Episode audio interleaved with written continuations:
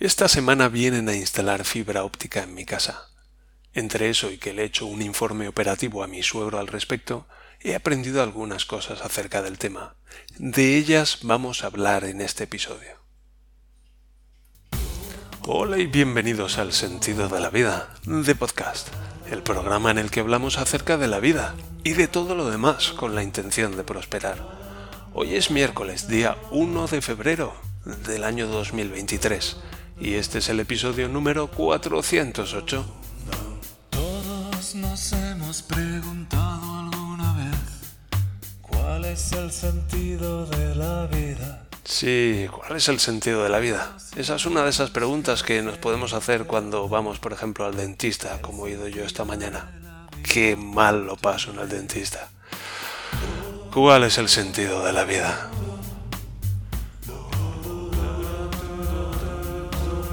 Pero antes de eso, sientes un vacío, tu vida no tiene sentido, nadie te entiende.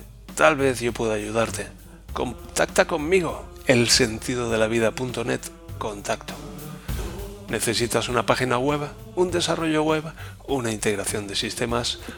Contacta conmigo. Bien, bienvenidos a un nuevo episodio del sentido de la vida, de podcast. El podcast en el que hablamos acerca de la vida y de todo lo demás. En fin, ya, sabéis. Y bueno, a día de hoy sobrevivo como soldado de fortuna. Si me encontráis y tenéis la suerte, pues tal vez podáis contratarme. Bien, vamos con el episodio de hoy, que es un episodio en el que vamos a estar hablando acerca de la fibra óptica. Y es que es un asunto muy interesante, ya sabéis, como todas las cosas que hablamos aquí. Y antes de eso quiero hablar de un punto, un poco esas noticias del día, porque estamos tomando el pulso a la rabiante, a la rabiante actualidad tecnológica y del desarrollo personal y en particular de la tecnológica, que es la que más me interesa, por lo menos a día de hoy, aunque la otra también me interesa mucho, pero tal vez al día de mañana, en fin. Vamos con esa noticia. Y es que no sé si sabéis que a día de hoy están Microsoft y OpenAI eh, metidos en una demanda contra Copilot.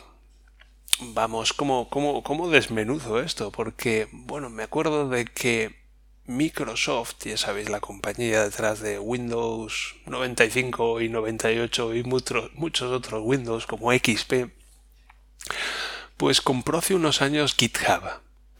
GitHub es un entorno, como pongo GitHub, es una, es una plataforma donde la gente puede subir código y, tenerlo ahí. Y utilizarlo y actualizarlo y desarrollar y subir nuevas versiones mediante Git, mediante, mediante Git. Y no estoy muy fino hoy. Y, y bueno, pues Microsoft compró esta plataforma y, y de repente tenía como mucho, mucho, mucho código. Y seguramente compraron esta plataforma porque les interesaba ya, porque tienen como una exclusiva, pero que no es exclusiva, es una cosa ahí un poco rara con las IAs de OpenAI. Y total, que utilizando las IAs de OpenAI, OpenAI lo voy a llamar, OpenAI, y, y, sus cosas, pues desarrollaron Copilot me, estoy, me espero estar explicándome. Y Copilot es una herramienta en la que pues estamos programando, estamos escribiendo código y la herramienta nos, nos sugiere automáticamente pues el siguiente código que pondría ella. Y yo lo he probado alguna vez cuando estaba en la época de beta abierta y bueno pues es ciertamente interesante naturalmente y impresionante también porque pues puede escribir mucho código y mucho código muy útil y sugerir cosas a veces cuando no sabemos por dónde ir. Y mm, bueno, pues, pues en ese sentido muy bien. Ahora Copilot es una... Han terminado esa beta y ahora pues es un servicio de pago que me parece fenomenal. Creo que cuesta como 10 euros al mes y yo no lo uso si lo usara, si programara así más de seguido, pues seguramente sí que lo usaría, porque pienso que puede serme muy útil.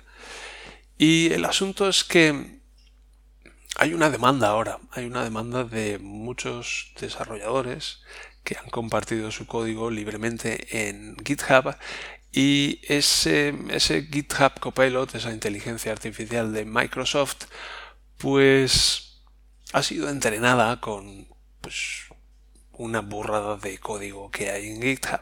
Y la pregunta es, ¿es justo eso? ¿Es justo que, que esta herramienta de Microsoft se entrene con todo ese montón de código que ha sido compartido libremente ahí en esa plataforma de GitHub y, y, luego esa, el resultado de ese entrenamiento que es esa IA que se llama Copilot pues sea de pago y haya que pagar por usarla es eso justo. Y es un poco lo que están dirimiendo ahora en un juicio. Y esto no es solo para esto, sino que es también para otras herramientas como DALI o Stable Diffusion o, o Midjourney, estas herramientas populares de inteligencia artificial que han sido entrenadas con millones de imágenes y bueno, pues muchas de estas imágenes mm, algo leí el otro día de que no recuerdo si era DALI o Mid, Mid, Midjourney que reconocían que muchas de las imágenes que habían utilizado para el entrenamiento pues tienen derecho de autor. Y es un poco esta interesante, este interesante debate que hay ahora mismo acerca de, de qué pasa con esas herramientas que se entrenan con, con, con ese material. Si yo publico material en Internet y luego viene alguien y lo recoge y lo utiliza como parte del entrenamiento y luego, y luego vende el producto, pues ¿qué pasa con, qué pasa con mi trabajo. Es un, es un concepto interesante y eso es lo que están dirimiendo ahora. Y Microsoft y OpenAI han pedido a los jueces pues que desestimen ahora mismo la demanda contra Copilot y claro pues están cuidando de sus intereses y es comprensible pero más allá de eso lo que quería traer aquí es ese estado actual de, en el que nos estamos preguntando a nivel global, a nivel de humanidad, ¿qué sucede en estos casos? Deben ser los, las personas que han compartido materiales con los que luego se entrenan estas IAs, deben ser compensados de alguna manera. O tal vez nos deberían dar un... Yo tengo código en GitHub, ¿por qué no me dan una licencia de, de Copilot, por ejemplo? Por lo menos un par de años, algo así algún tipo de compensación. Yo tengo también material en internet y seguramente ha pasado chat GPT por ahí, por el sentido de la vida, para entrenar, para entrenarse y, y ¿qué pasa con eso? No se me compensa a mí. Es, es un asunto interesante. En fin, simplemente una de esas noticias de actualidad que quería traer. Y me pregunto si estáis al día de eso y qué opináis. Y vamos ya al dicho esto con el tema del día. Hoy vamos a hablar de la fibra óptica en casa. Y este es un tema del que he tenido que aprender últimamente y simplemente pues pasar por aquí y compartir un poco lo que he aprendido con vosotros. Y es que esta semana en principio tenían que venir a ponernos bueno, estuvieron tirando por toda la ciudad fibra óptica y es que esto tengo entendido que forma parte de, una acción del gobierno alemán para mejorar las telecomunicaciones de Alemania. Que siendo, siendo Alemania la locomotora de Europa, pues en este sentido todavía funciona a carbón. Y me sorprende, me sorprendió hace unos años darme cuenta de que las telecomunicaciones en España, por ejemplo, están mucho más avanzadas que en Alemania. Yo hace, hace, hace 10 años, cuando vivía en Valencia, 8, 10 años o por ahí estaría la cosa, me instalaron ya fibra óptica en casa. Y, bueno, pues mira el tiempo que ha tardado en llegar esto en Alemania. Y yo lo atribuyo a que a la cultura española, que dentro de la cultura española la comunicación es un, un valor muy importante y dentro de la cultura alemana pues no tanto. Pero a la vez me sorprende que haya un tejido industrial y un tejido empresarial tan potente en Alemania y las comunicaciones por Internet sean tan tan lamentables. Y hace, esto tuvo una repercusión mediática hace cosa de un año o algo así, porque hubo alguien que dijo, es más rápido, no, recuerdo qué cantidad de información, creo que eran unos 15, 15 gigas o algo así, 4 DVDs, en fin, lo que quepan 4 DVDs, por poner un ejemplo. decía, es más, más rápido llevar esta información en caballo de esta población a esta población que enviarla por internet. Y hizo la prueba, dijo, tengo que enviar esta cantidad de información, 15 gigas, pongamos, tengo que enviarlo entre estas dos ciudades. Y hizo ahí como una descarga por internet y mientras tanto pues cogió los DVDs y se subió a un caballo y se fue a... hizo la entrega. Y cuando llegó allí con el caballo todavía estaban descargándose las informaciones por internet. Fue un caso muy llamativo pues que hizo un poco despertar a las a las autoridades alemanas y bueno, pues se han puesto manos a la obra y están echando fibra de vidrio por todas partes.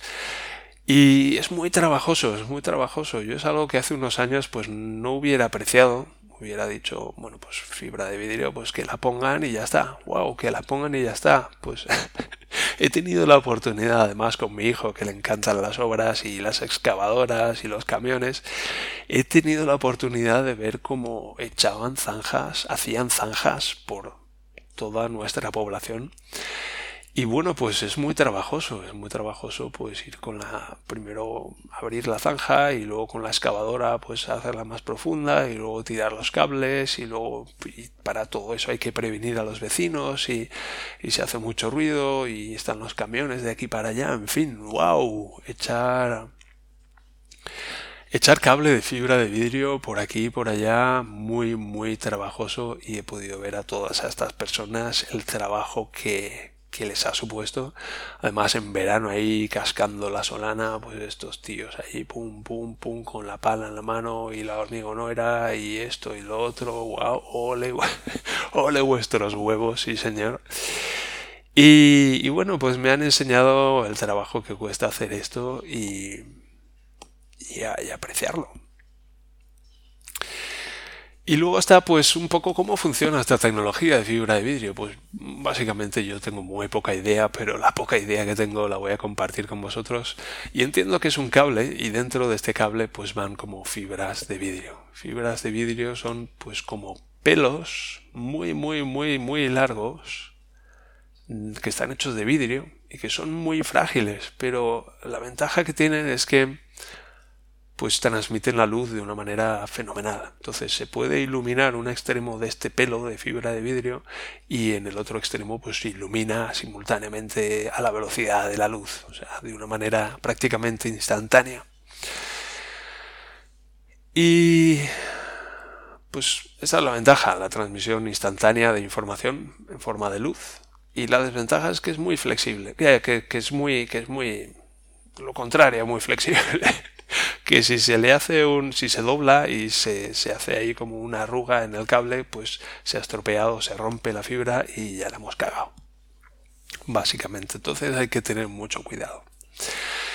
Y al margen de esto, yo creía que el lunes, cuando llamaron al timbre y eran de esta empresa, yo creía que iban ya a poner la instalación de fibra de vidrio, pero no. Venían a comprobar la presión de, lo que hicieron es conectar al extremo que tenemos en el sótano una máquina y ahí metieron aire a presión por el tubo y querían ver que saliera por el otro lado, a cientos de metros de distancia. Y encontraron algunos problemas, pero no sé exactamente cuáles problemas, ni, ni se los solucionaron. Me dijeron que sí, pero me llegó así como un poco dudoso. Y vinieron dos personas además que eran rumanas y uno hablaba como una mezcla de inglés y alemán, bastante limitado, y el otro no hablaba nada, ni siquiera, o sea, no hablaba alemán y no hablaba inglés. Le dije un par de cosas en inglés y no se enteró el pobre hombre. Y es llamativo, es llamativo encontrar personas todavía hoy en día que no hablan inglés, pero esta era una de ellas. Y wow, ver a estas personas pues hacer para desenvolverse en un trabajo sin hablar inglés siquiera. Sí, aquí ya es importante hablar alemán, pero si no hablas alemán, pues por lo menos habla inglés. Pero esta persona ni siquiera eso. Y ahí iba con la maquinita de, de, dar presión, dar presión hidráulica y, y iba de aquí para allá con su compañero. En fin, que Dios lo guarde en su misericordia. Y pues he tenido, porque nos van a poner fibra óptica nosotros en casa y también en casa de mi suegro. Y mi suegro pues me ha dicho, oye, tú que eres el técnico, pues hazme un informe por favor de, cómo va a ir esto y de lo que más nos conviene hacer. Y yo, pues ya digo, me pusieron fibra óptica en casa hace 7, 8 años, pero eso ha sido todo. Y bueno, pues me he tenido que empollar los, los folletos que nos han enviado. Y bueno, pues entra el cable por el sótano, básicamente, por el sótano o por donde sea que entre. Entra el cable de fibra de vidrio y hay como un rollo de hasta 3 metros que han dejado puesto en la pared. Y eso de ahí va a una caja de conexión. Y mm, luego ahí es donde se pone la cosa confusa. Porque luego va hacia... De ahí sale también otro trozo de fibra de vidrio y lo, lo conectan a lo que llaman una glass, glass, ¿cómo es? glass fasa 12. Glass fasa es fibra de vidrio. Aquí lo llaman fibra de cristal. Glass es cristal, como podéis entender. El, alemán es muy fácil y, divertido, suelo decir. Em, de cuando aprendí algo de italiano, no sé si recordáis, había unos cursos cuando éramos pequeñitos que hace mucho, mucho tiempo que enseñaban inglés a los españoles y decían frases como My tailor is rich. Era mi sastre es rico, una de esas frases de aprender aprender inglés. Y luego pues había un curso similar, tengo entendido, de italiano, que era l'italiano molto facile e divertente. Paolo lavora la Fiat.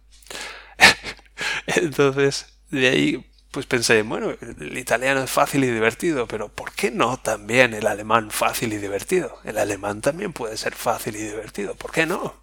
¿Por qué no? Cualquier cosa puede ser fácil y divertida. Y desde ahí, pues cada vez que pienso en alemán, pienso, pues, el alemán es fácil y divertido. Y en muchas ocasiones puede ser fácil y divertido. Por ejemplo, glass significa cristal y fasa significa fibra. Glass fasa es fibra de vidrio, fibra de cristal. Glass fasa. Muy sencillo. Ya sabes, ya sabes una palabra en alemán. Seguro que también sabes decir vía y halo, así que ya sabes varias. Y todo es empezar. Y total que de la caja de conexión va a la a esta Internet 12, Glass Fasa 12. 12 es una lata, pero para esto servirá como una caja. Entonces ahí se pone como una caja, una caja donde se, hay como una segunda conexión que tiene que estar lo más cerca posible del modem, hasta 20 metros lo van a llevar los operarios. Y, y, ahí es donde empieza mi confusión, porque yo recuerdo en España que me pusieron lo que llamaban un ONT, que es un Optical Network Optical Node Terminal o algo así, que básicamente lo que hace es coger esos haces de luz y los transforma en una señal eléctrica, que luego se le puede pasar al modem. Entonces, en los folletos que me enviaron venía la caja de conexión, venían cuatro componentes, la caja de conexión, luego esa roseta, luego el modem de fibra óptica, que entiendo yo que es ese ONT, y luego viene el router. Pero también dicen que ese modem de fibra óptica se puede sustituir por, o sea, ese modem y router, esos dos componentes se pueden sustituir por un router que sea capaz de manejar la fibra óptica.